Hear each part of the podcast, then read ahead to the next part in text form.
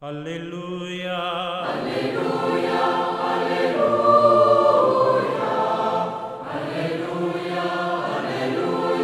Aleluya.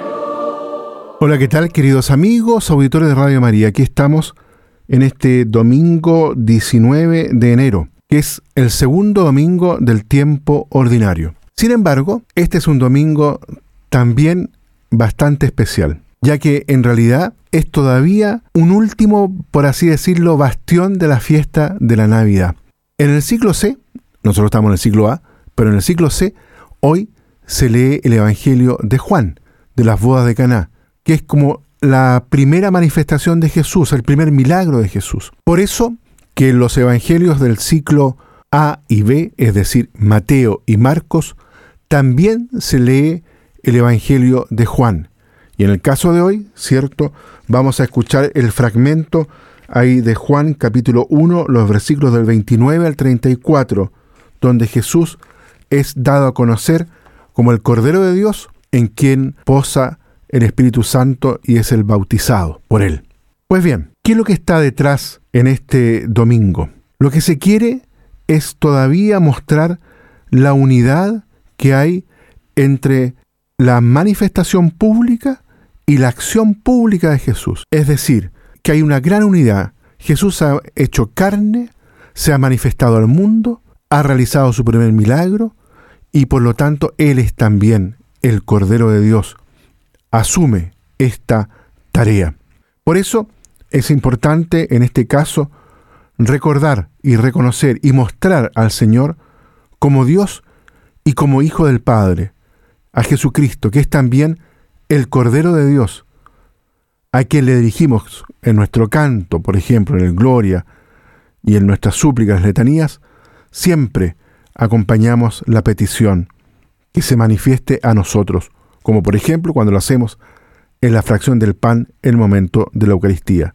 Es Él, como Cordero de Dios, que nos es presentado, el Cristo, el Mesías. Él nos invita a acercarnos a la mesa eucarística para recibir su cuerpo como verdadero alimento. Así pues, debemos tener presente la comprensión del título de Cristo como Cordero de Dios. Estas las encontramos ahí en el libro del Éxodo, en el capítulo 12, en el Cordero de la Pascua antigua. Su carne es alimento y su sangre salva de la muerte. También la encontramos en el Cántico del Siervo de Yahvé, ahí en Isaías en el capítulo 53, donde nos es presentado como el Cordero Inocente que carga con nuestras culpas. Un texto paralelo a este último es el de la primera lectura de hoy, donde el siervo amado de Dios es reconocido como luz de las naciones. Y así el texto bíblico se adecúa a la situación de Epifanía de este domingo. En el Nuevo Testamento tenemos la referencia de la primera carta a los Corintios ahí en el capítulo 5. Cristo es nuestro Cordero Pascual inmolado.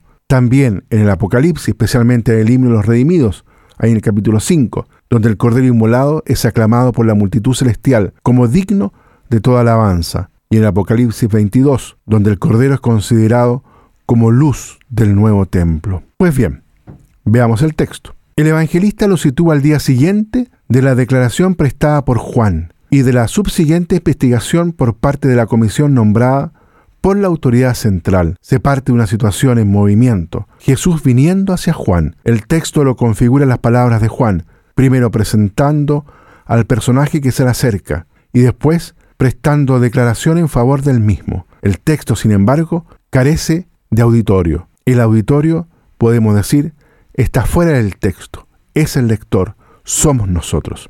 Primero entonces la presentación de Jesús, Cordero proporcionado por Dios para la nueva Pascua liberadora de la humanidad. El pecado en singular consiste en oponerse a la vida que Dios comunica, frustrando así el proyecto sobre el hombre. En el versículo 30, Juan nos recuerda que Jesús es el proyecto de Dios, sobre y para el hombre. Lo mismo que la comisión de Jerusalén. Tampoco Juan conocía a Jesús. Su actuación es preparatoria, imperfecta. El agua es su símbolo. De esta manera, los que son de Israel los que no frustran el proyecto de Dios podrán reconocer quién es Jesús. Segundo, Juan prestando declaración en favor de Jesús, tal como está ahí en los versículos 32 al 34. En el conflicto judicial, luz, tinieblas, Juan declara en favor de Jesús. Él es un testigo ocular de que Jesús es la realización y la culminación del proyecto de Dios. El Espíritu de Dios, que se cernía sobre los comienzos de la creación, aletea ahora sobre Jesús, plenitud del proyecto divino. Este proyecto trasciende, se escapa al entramado de conocimientos y relaciones humanas. Por eso Juan no lo conocía, pero ahora ya puede prestar declaración en favor suyo. Ahora ya puede afirmar que el proyecto del viejo soñador es una realidad en Jesús. Él es el Hijo de Dios. Y puede afirmar también que el proyecto está presto para ser una realidad en nosotros, sumergiéndonos en el Espíritu de Dios que Jesús irradia y difunde.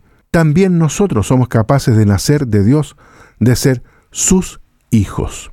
Muy bien, queridos amigos, los invito entonces para que en este domingo ese proyecto de Dios realizado y vivido, anunciado plenamente en Jesús, también se puede hacer carne en nosotros, acogiendo entonces en nosotros la luz que nos trae el Cordero de Dios, que nos revela y nos muestra el corazón del Padre.